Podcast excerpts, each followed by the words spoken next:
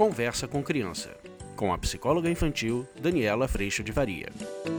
Como é que a gente ajuda os nossos filhos nos desafios da vida que vão sim aparecer? E que bom, que é assim que a gente cresce. Vocês vão adorar essa, vamos ver?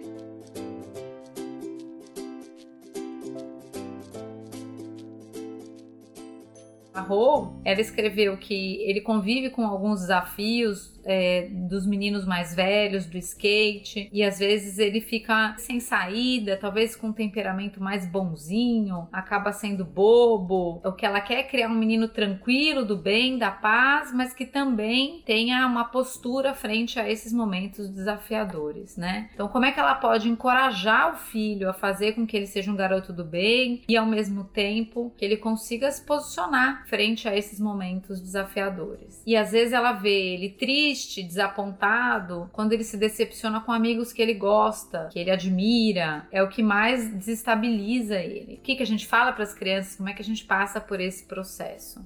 É tão bonitinho. Nessa idade, percebo que as emoções vão da terra ao céu em frações de segundos. E o nosso coração, como é que a gente aguenta? Ai, gente, é difícil, né? E olha só, a gente tem uma questão aí a respeito do temperamento, que muitas vezes nós temos um temperamento, às vezes até mais dominante, de um posicionamento mais claro, aberto e mais para fora. E às vezes a gente vai ter um filho que tem um temperamento ou mais introvertido ou menos dominante, e aí a gente fica nessa sinuca de bico de eu quero que ele se posicione do jeito que eu acho que ele tem que se posicionar. E isso não vem. Existe um ponto que eu gosto demais, que é a gente perceber a importância do desconforto, do ninho cheio de espinho da águia. Lembram? O desconforto de estar numa situação, ele é muito, muito, muito potencial para que um movimento novo surja. Mas a gente tem aqui a medida do desconforto, não é? A medida do desconforto é eu tô desconfortável com a postura ou a atitude de um amigo para comigo. Eu sou aqui o filho da Rô. E, ao mesmo tempo, o desconforto para eu me posicionar para esses meninos que são maiores, ele tá maior do que o desconforto de ouvir algumas coisas ou de ficar na situação.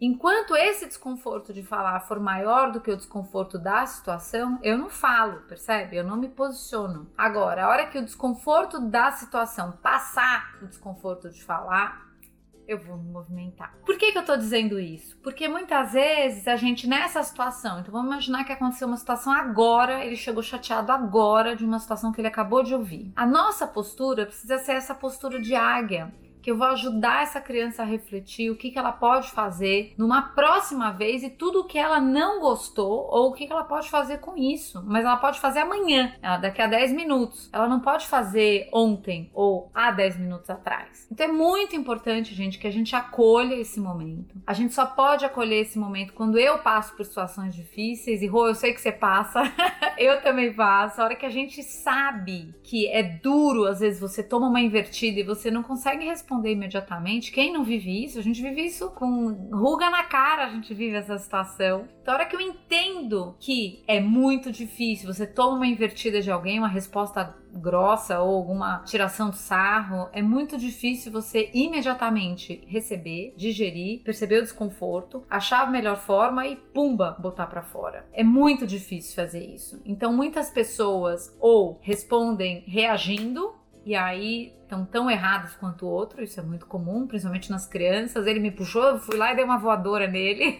e aí a gente fala, mas por que você não respondeu calmo? Perceba o quanto o temperamento ele é importantíssimo para a gente perceber a diferença nessas respostas. Mas também a outra coisa é, nesse convite, muitas vezes num temperamento talvez menos dominante, mais introvertido, ou mesmo mais paciente, eu engulo e eu não tenho resposta.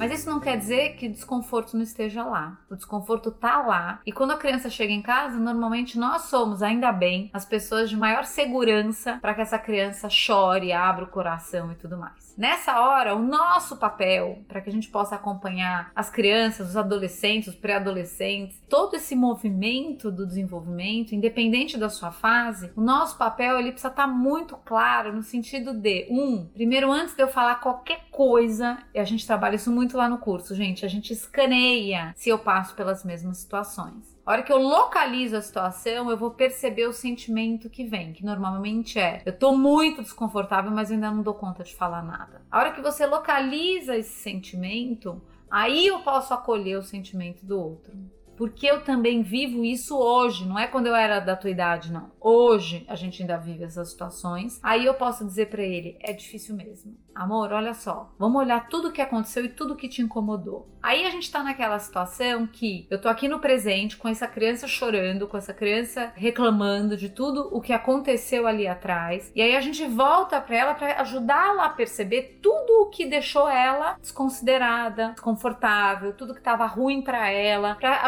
ajudá-la a perceber o quanto o desconforto físico conta tudo isso para ela. E aí recolhendo toda essa informação, a gente pode falar para ela agora o que é que você quer fazer com isso? Pode ser que essa criança fale para você: Eu quero ir lá e conversar com esse menino amanhã. Pode ser que ela fale: Eu preciso da sua ajuda para você me ajudar a falar com o professor, para o professor me ajudar do que eu posso fazer amanhã. Então a nossa pergunta é: descobrindo tudo isso, o que é que eu posso fazer para ajudar você a resolver essa situação? A gente tem uma tendência muito grande, gente, ela é muito danosa. E a gente trabalha isso muito lá no curso, que é a gente colocar o nosso filho de vítima, este menino mais velho de vilão e eu precisar salvar o meu filho. Quando a gente vai para essa postura, a gente prejudica os nossos filhos. E a outra criança também. Por quê? Um, porque a gente empodera essa outra criança. Dois, porque a gente fragiliza os nossos filhos. Três, porque você quer resolver para o seu filho uma situação que ele tá tendo um uma hiper maravilhosa, extraordinária oportunidade de aprender a lidar, que vai fazer com que ele desenvolva novos recursos, vai fazer com que ele se escute, vai fazer com que ele aprenda sobre ele, vai fazer com que ele aprenda a medida desse desconforto. Então, qual que é o nosso desafio?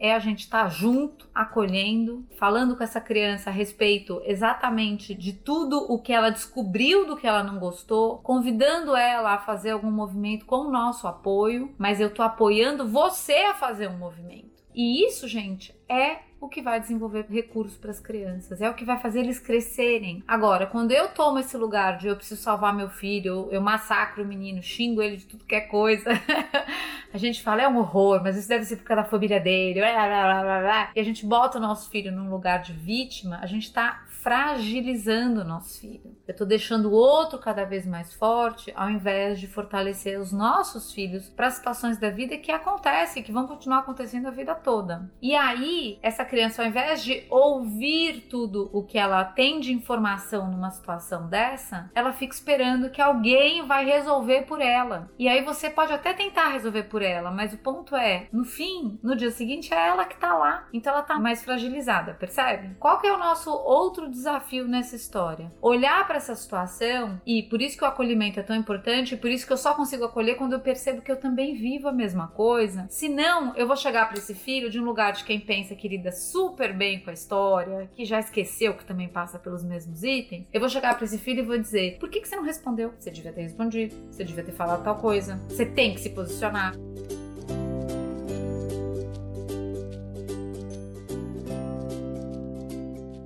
Eu vou exigir dessa criança um comportamento que ela só não tem porque ela ainda não aprendeu, porque ela está exatamente no caminho de aprender. E quando a gente vai exigindo, a gente está dizendo para essa criança ou disparando nessa criança uma coisa muito preocupante, que é eu já tinha que ser o um menino que já está conta de lidar com uma situação dessa hoje, ontem, e eu ainda não sou esse menino. Então, nesse sentido, é quando a gente vai construindo esse espaço de persona, essa identificação com quem eu tenho que ser para que minha mãe me ame, para que meu pai me admire, eu tenho que ser o menino que consegue responder, mas eu não sou. Muitas vezes o nosso temperamento pode ser mais forte, mais dominante. Você tem uma criança mais não dominante, mais extrovertida, estar bem com as pessoas é muito importante. E aí você vai, eu tô falando muito rápido. E aí essa criança, na exigência dela agir diferente, dela usar de empurra o menino, qualquer coisa, no fim isso é uma agressão muito grande para ela também. Eu lembrei de uma situação da minha filha mais velha, que a menor, gente, às vezes vinha e catabá bafte, batia nela. E ela provavelmente tem um temperamento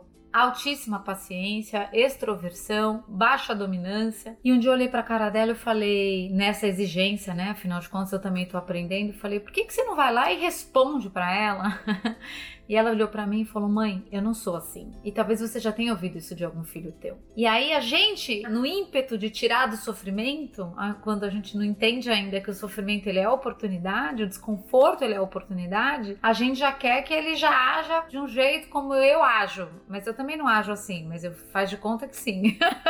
Essa é a nossa hipocrisia, tá certo? E aí ela olhou para mim e falou: Mãe, esquece, eu não vou fazer isso. E eu falei para ela: Então, amor, vê o que que você você pode fazer numa próxima vez para você também não tomar tapa, entendeu? Porque, e óbvio que eu corrigi a irmã menor e toda aquela história. Mas aí passou algum tempo e ela veio correndo para mim. Foi tão bonitinho. Ela veio correndo para mim e falou: Mãe, ela devia ter, sei lá, uns seis anos, a irmã menor, uns três. Ela veio para mim e falou: Mãe, a minha irmã quase me bateu. Ah, eu nunca vou esquecer esse dia. E aí eu falei para ela, o quase a palavra mais importante. O que que aconteceu que freou ela de te bater? E aí ela falou para mim, a hora que ela tava vindo, olha onde é que ela foi. Ela percebeu o rosto da irmã quando ia bater, que normalmente é com a boca fechada, com o braço levantado, tinha uma cara. Ela foi descobrir esta cara. E a hora que a irmã tava vindo para cima dela com esta cara, ela olhou para a irmã e falou: "Nem vem. Você não vai encostar um dedo em mim". E isso desarmou a ação da irmã. E foi tão lindo de perceber que ela foi dentro de um processo que respeitava quem ela é, ela foi descobrir uma forma de numa próxima vez lidar com a situação. Então a gente precisa entender isso e óbvio que naquela época eu ainda não tinha a noção da viga na minha testa, do quanto eu ainda lido com muita dificuldade com esses momentos. E hoje eu percebo que através do acolhimento a gente vai criando recursos juntos para um movimento como ou para momentos como esse. Então, minha querida, primeiro reconheça esse momento dentro de você e para vocês que estão aqui também, localize esse processo acontecendo, acolha seu filho e ajude ele a olhar todo o desconforto da situação, perceber o que está ruim para ele, o que está desconfortável, que necessidade que ele tem nesse desconforto e como que ele pode, respeitando quem ele é, se posicionar para esses amigos. Isso já tá feito, já tá pronto, já tá conquistado? Não, isso é processo. E que bom. Se a gente já tivesse sabendo tudo nessa vida, tudo que a gente já devia conseguir, a gente estaria num lugar de passar pela vida sem essa oportunidade tão linda que é aprender.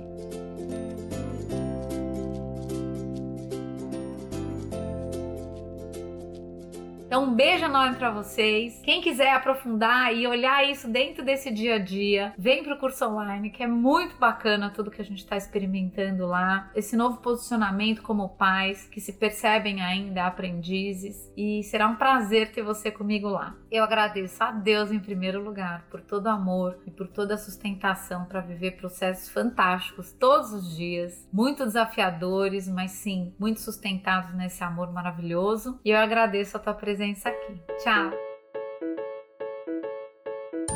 Você acabou de ouvir Conversa com Criança, com a psicóloga infantil Daniela Freixo de Faria. Mande seu e-mail para conversa@danielafaria.com.br.